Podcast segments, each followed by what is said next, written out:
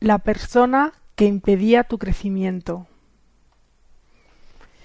Érase una vez, un día, cuando los empleados llegaron a trabajar, encontraron en la recepción un enorme letrero en el que estaba escrito Ayer falleció la persona que impedía tu crecimiento en esta empresa.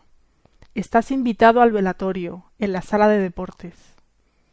Al comienzo, todos se entristecieron por la muerte de uno de sus compañeros, pero después comenzaron a sentir curiosidad por saber quién era el que estaba impidiendo el crecimiento de sus compañeros y la empresa. La agitación en la sala de deportes era tan grande que fue necesario llamar a los de seguridad para organizar la fila en el velatorio. Conforme las personas iban acercándose al ataúd, la excitación aumentaba. ¿Quién será que estaba impidiendo mi progreso? Qué bien que el infeliz murió. Uno a uno, los empleados agitados se aproximaban al ataúd, miraban al difunto y tragaban seco. Se quedaban unos minutos en el más absoluto silencio, como si les hubieran tocado lo más profundo del alma.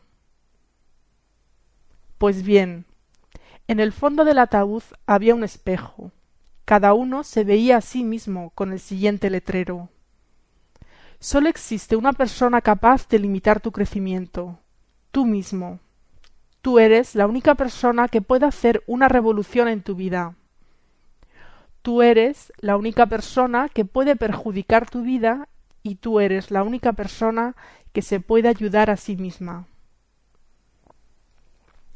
Tu vida no cambia cuando cambia tu jefe, cuando tus amigos cambian, cuando tus padres cambian, cuando tu pareja cambia. Tu vida cambia cuando tú cambias. Eres el único responsable de ella. Examínate y no te dejes vencer. El mundo es como un espejo que devuelve a cada persona el reflejo de sus propios pensamientos.